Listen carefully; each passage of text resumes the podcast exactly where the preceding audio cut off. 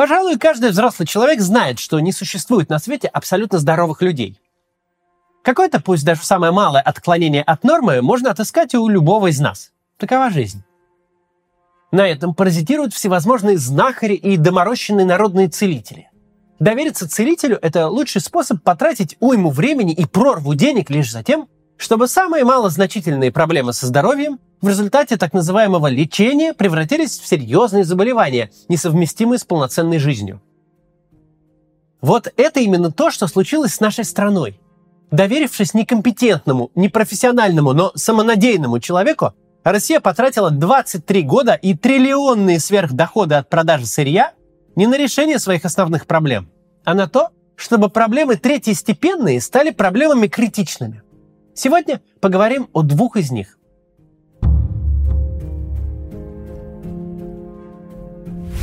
Хрестоматийный пример путинского решения проблем – это борьба против расширения НАТО на восток. До последнего времени для Российской Федерации, крупнейшей на планете ядерной державы, приближение НАТО, если и было проблемой, то второй с конца по списку значимости. Были вопросы и поважнее.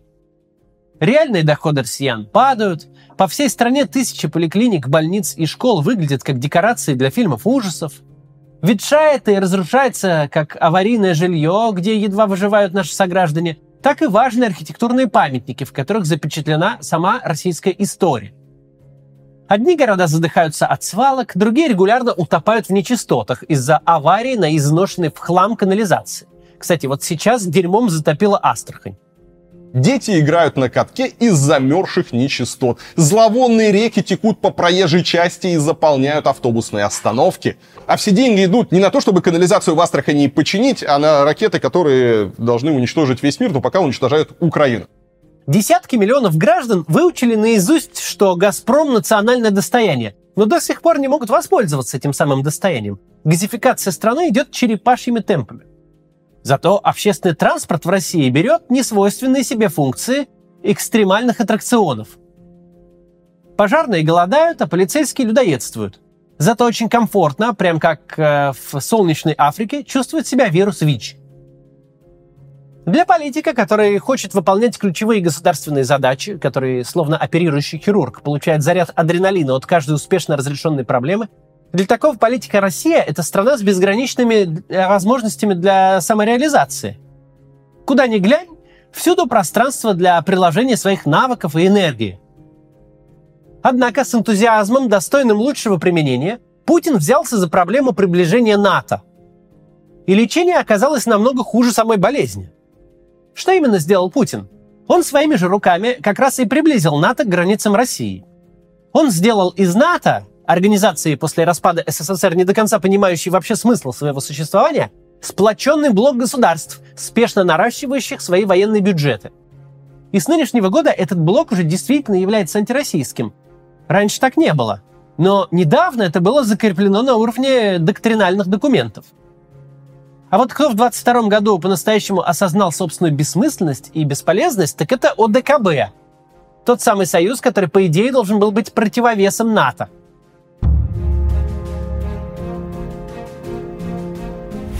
Также с 2000-х годов путинская власть занималась недопущением развала нашей страны. Пугая распадом России людей, которые пережили травму развала СССР, власть обосновывала собственные посягательства на права и свободы граждан, зачищала внутриполитическое поле, строила пресловутую вертикаль власти. Рассказывая о том, как злобный Запад ночами не спит, все пытается расшатать нашу державу, Путин мог регулярно ставить себе в заслугу не то, что случилось, а то, чего не случилось. Российская Федерация ведь еще не распалась? Не распалась. А значит, Владимир Путин молодец, политик, лидер и борец. Напоминает старый детский анекдот. Ты кто такой? Я защищаю город от динозавров. Но я не видел здесь ни одного динозавра. Не благодари. В 2000-е единственной силой в нашей стране, которая имела реальные сепаратистские амбиции, были вооруженные исламистские фундаменталисты на Северном Кавказе. Их спонсировала и вооружала, к слову, не злобная НАТО совсем, а наши уважаемые ближневосточные партнеры – Саудовская Аравия, Катар и движение «Талибан». Талибы так вообще официально признали независимость Чечни от России.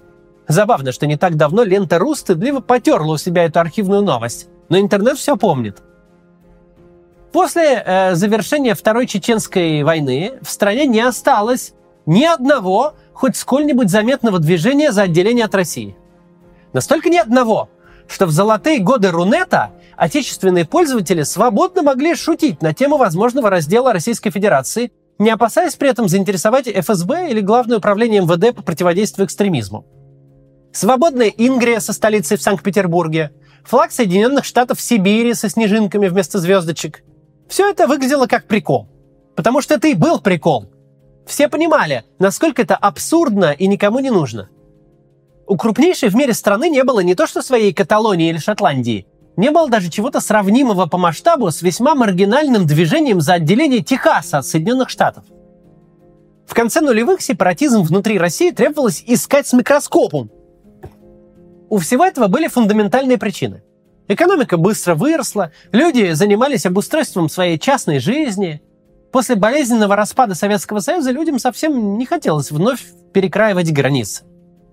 Собственно, никакой сепаратизм на повестке и всерьез и не стоял. Однако Путин продолжал с ним героически бороться.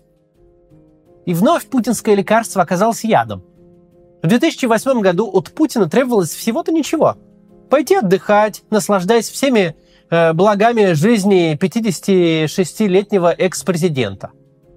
А государственным институтам нужно было окрепнуть, пройти через несколько смен верховной власти, чтобы передача полномочий от президента к президенту стала для госсистемы привычной рутиной, стандартной процедурой. Однако Путин страну в покое не оставил и продолжил лечить Россию от развала, замыкая всю жизнь в государстве на самом себе. Было даже заявлено, что Россия хоть и великая держава, но держится она лишь на одном человеке. Если на посту президента крупнейшей страны ты методично вдалбливаешь всем мысль о том, что государство не рассыпается исключительно благодаря твоей персоне и твоей воле, если твоя пропаганда прямым текстом говорит, что Россия без тебя не жизнеспособна, то идейную базу для раздела территории именно ты сам и готовишь. Миллионы людей и региональные элиты действительно ведь могут поверить, что территориальную целостность России может уничтожить одна маленькая вишневая косточка, которая за завтраком попала тебе не в то горло. Если на посту президента ты намеренно ломаешь об колено молодые конституционные нормы, государственные институты и процедуры, так ты готовишь и юридическую базу для коллапса государственности – ты не выстроил устойчивую систему, ты просто заменил ее собой. Что будет, когда у граждан закончится терпение по отношению к тебе? Ну или когда ты сам закончишься? Никто не знает. Если на посту президента ты со своей безудержной гиперцентрализацией забираешь у регионов почти все их ресурсы и доходы и заставляешь вымаливать у тебя назад хоть какие-то подачки, то ты же сам и взращиваешь у этих регионов чувство обиды на федеральный центр – Жители регионов, у которых прямо под ногами нефть, газ, алмазы и золото, начинают задумываться, а какая мне выгода от этой территориальной целостности? Внутри этого государства я живу на правах жителя какой-то колонии. Метрополия навязала мне своего губернатора, который только перед ней и выслуживается, а на проблемы аборигенов ему плевать. Богатство моей земли уходит в центр, а обратно лишь пара копеек на сдачу. Паш, как проклятый в Хабаровском крае, например, чтобы свести концы с концами – даже не вспомнишь, когда в последний раз пробовал лосося или краба. Один раз в жизни сам выбрал себе губернатора. Так за это показательно наказали и меня, и его. Если на посту президента не давать гражданам заниматься политикой, если целенаправленно высмеивать и карать тех, кто стремится жить жизнью своей страны, если через пропаганду постоянно натравливать одну часть общества на другую, то цемент, скрепляющий государство, не затвердеть никогда – Гражданская нация не сформируется, не почувствует себя политической общностью, россиянами. Почему США, где масса проблем и недостатков, а у каждого штата есть много своего суверенитета, почему они не расползаются на 50 отдельных государств? Почему Техас все никак не отделится? Потому что там работает колоссальный плавильный котел, в котором из всех рас и национальностей выплавляется американская нация – в американских школах, помимо всевозможных символических актов, которые слепо пытаются копировать у нас, вроде поднятия флага, помимо этого действует целая система, призванная с самого детства вовлечь граждан в общественную жизнь. Американский школьник участвует в выборах президента школы, как кандидат, как член предвыборного штаба или хотя бы как избиратель. Так он привыкает быть активным гражданином, а не пассивным наблюдателем, который лишь смиряется с волей высочайшего начальства. На территориальную целостность страны работают понятные и прозрачные государственные процедуры, вроде цивилизованной смены власти, справедливое распределение налогов и доходов от природных богатств. А стопроцентной гарантией того, что местные князья не смогут растащить державу, едва ослабнет десница богопомазанного царя, единственной гарантией этого являются люди, которые чуть что выйдут на улицу и громко скажут «Да ты что, сукин сын, самозванец казенные земли разбазариваешь? Так никаких властей не напасешься. Но с какой же стати граждане пойдут митинговать, чтобы спасти отчизну, если до этого сама же отчизна их десятилетиями била по голове за каждую вторую попытку выйти на митинг? Много ли людей станут защищать государство от растаскивания на куски, если им годами твердили «Вы в государственные дела не лезьте, ваше дело простое, совсем соглашаться и платить налоги». В конце концов, если такое отечество окажется в опасности, многие наши сограждане вспомнят не строки из песни «Широка страна моя родная», а все свои накопившиеся за прошедшие годы обиды.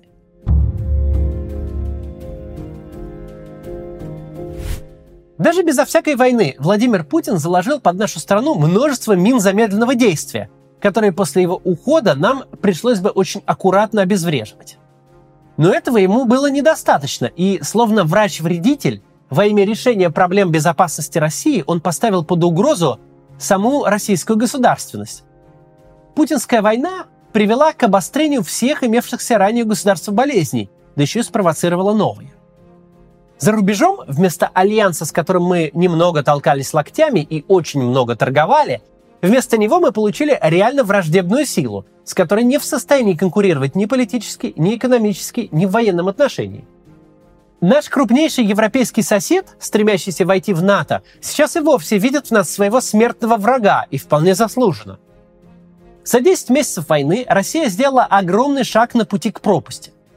Сейчас ни один человек в нашей стране, включая самого Владимира Путина, не может ответить на элементарный вопрос, где у Российской Федерации проходит государственная граница попытка присоединить к России новые области – это катастрофа. Это полное обесценивание самого понятия «субъект Российской Федерации». Как только российская армия будет выбита из любого из присоединенных Путиным регионов, все увидят, что Российская Федерация – это такой горшочек Винни-Пуха, в который субъекты как входят, так и выходят. А вот обид на Москву у субъектов РФ за последние 10 месяцев накопилось больше, чем за последние 10 лет. Одно дело отдавать центру свои налоги и доходы, получая обратно лишь небольшие суммы в виде целевых программ, которыми нельзя даже распорядиться по-своему. Это страшно обидно, но люди как-то к этому привыкли. Но совсем другое дело отдавать Путину свою молодежь, а назад получать похоронки. Путин перегнул палку, и никто не знает, когда она сломается. Но уже есть люди, которые к этому готовятся. Сколько сейчас в России частных вооруженных формирований, от небольших групп с исключительно стрелковым оружием до целых армий со своей военной техникой? Мы вот в нашей редакции уже сбились со счету. Важная новость, на которую мало кто обратил внимание. Президент Республики Татарстан Рустам Миниханов, прямо наплевав на желание Москвы, отказался переименовать свою должность. Государственная дума решила, что президент в Российской Федерации должен быть только один. А вот Госсовет Татарстана ответил «фиг вам, Пока у Миниханова не истекут полномочия, будет он вторым президентом на Руси. А его полномочия истекут только в 25 году, а мало ли что случится тогда. Глядишь, и должность президента пригодится. Если же исходить из принципа, что страна – это люди, то распад России – это уже не пессимистичный прогноз, а объективная действительность. Россияне массово уезжают из нашей страны, и подобного исхода не было за всю историю новой России, а может и раньше – Уезжают образованные, деятельные, предприимчивые, молодые и активные. Страна день ото дня рассыпается прямо на наших глазах.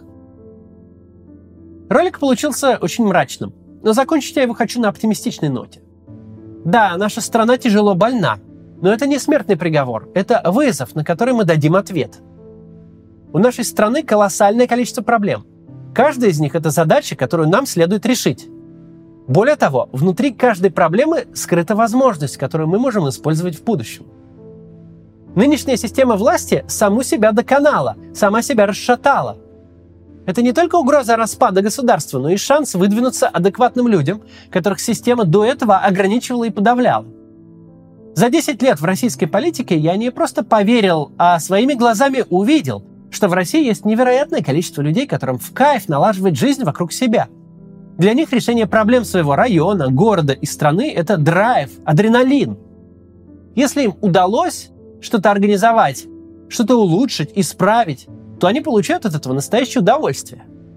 Будет Европа покупать у нас меньше газа или нефти? Отлично. Займемся газификацией нашей страны и получим больше стимул развивать экономику, построенную не на продаже природных ресурсов.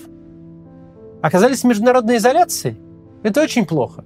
Но значит займемся собой, а не зарубежными странами. Сделаем из России центр науки, образования, здравоохранения, технологий и культуры. Не для того, чтобы кому-то что-то доказать. И не чтобы кому-то утереть нос, а для нашей же качественной жизни. Как только сможем быть, а не казаться, как только по-настоящему обустроим свою жизнь вместо показного пускания пыли в глаза, тогда к нам потянутся и иностранные государства, может быть. Да, многие из наших соотечественников уехали из России. Но и в этом есть свои возможности. Те, кто вернется назад, приедут уже другими людьми, с новыми знаниями, новыми компетенциями, с уникальным опытом, который можно получить только в обстановке вынужденной иммиграции. Поэтому, если вы уехали из России, позаботьтесь о себе и постарайтесь извлечь как можно больше пользы от пребывания за границей. Если вы решите вернуться, то увидите, насколько страна нуждается в вас, сколь много вы способны для нее сделать. А если вы не уезжали и продолжаете жить в России, то не отчаивайтесь, не сдавайтесь и не унывайте. Прекрасно, что, несмотря ни на что, вы продолжаете учиться и работать, заботиться о родных и близких. Это очень ценно и важно. До завтра. Завтра мы сделаем э, новогоднее поздравление, многие просили, и мы сделали, оно выйдет. А послезавтра, первого числа, постараемся выйти с роликом. Не знаю, получится ли, но постараемся. До завтра. thank you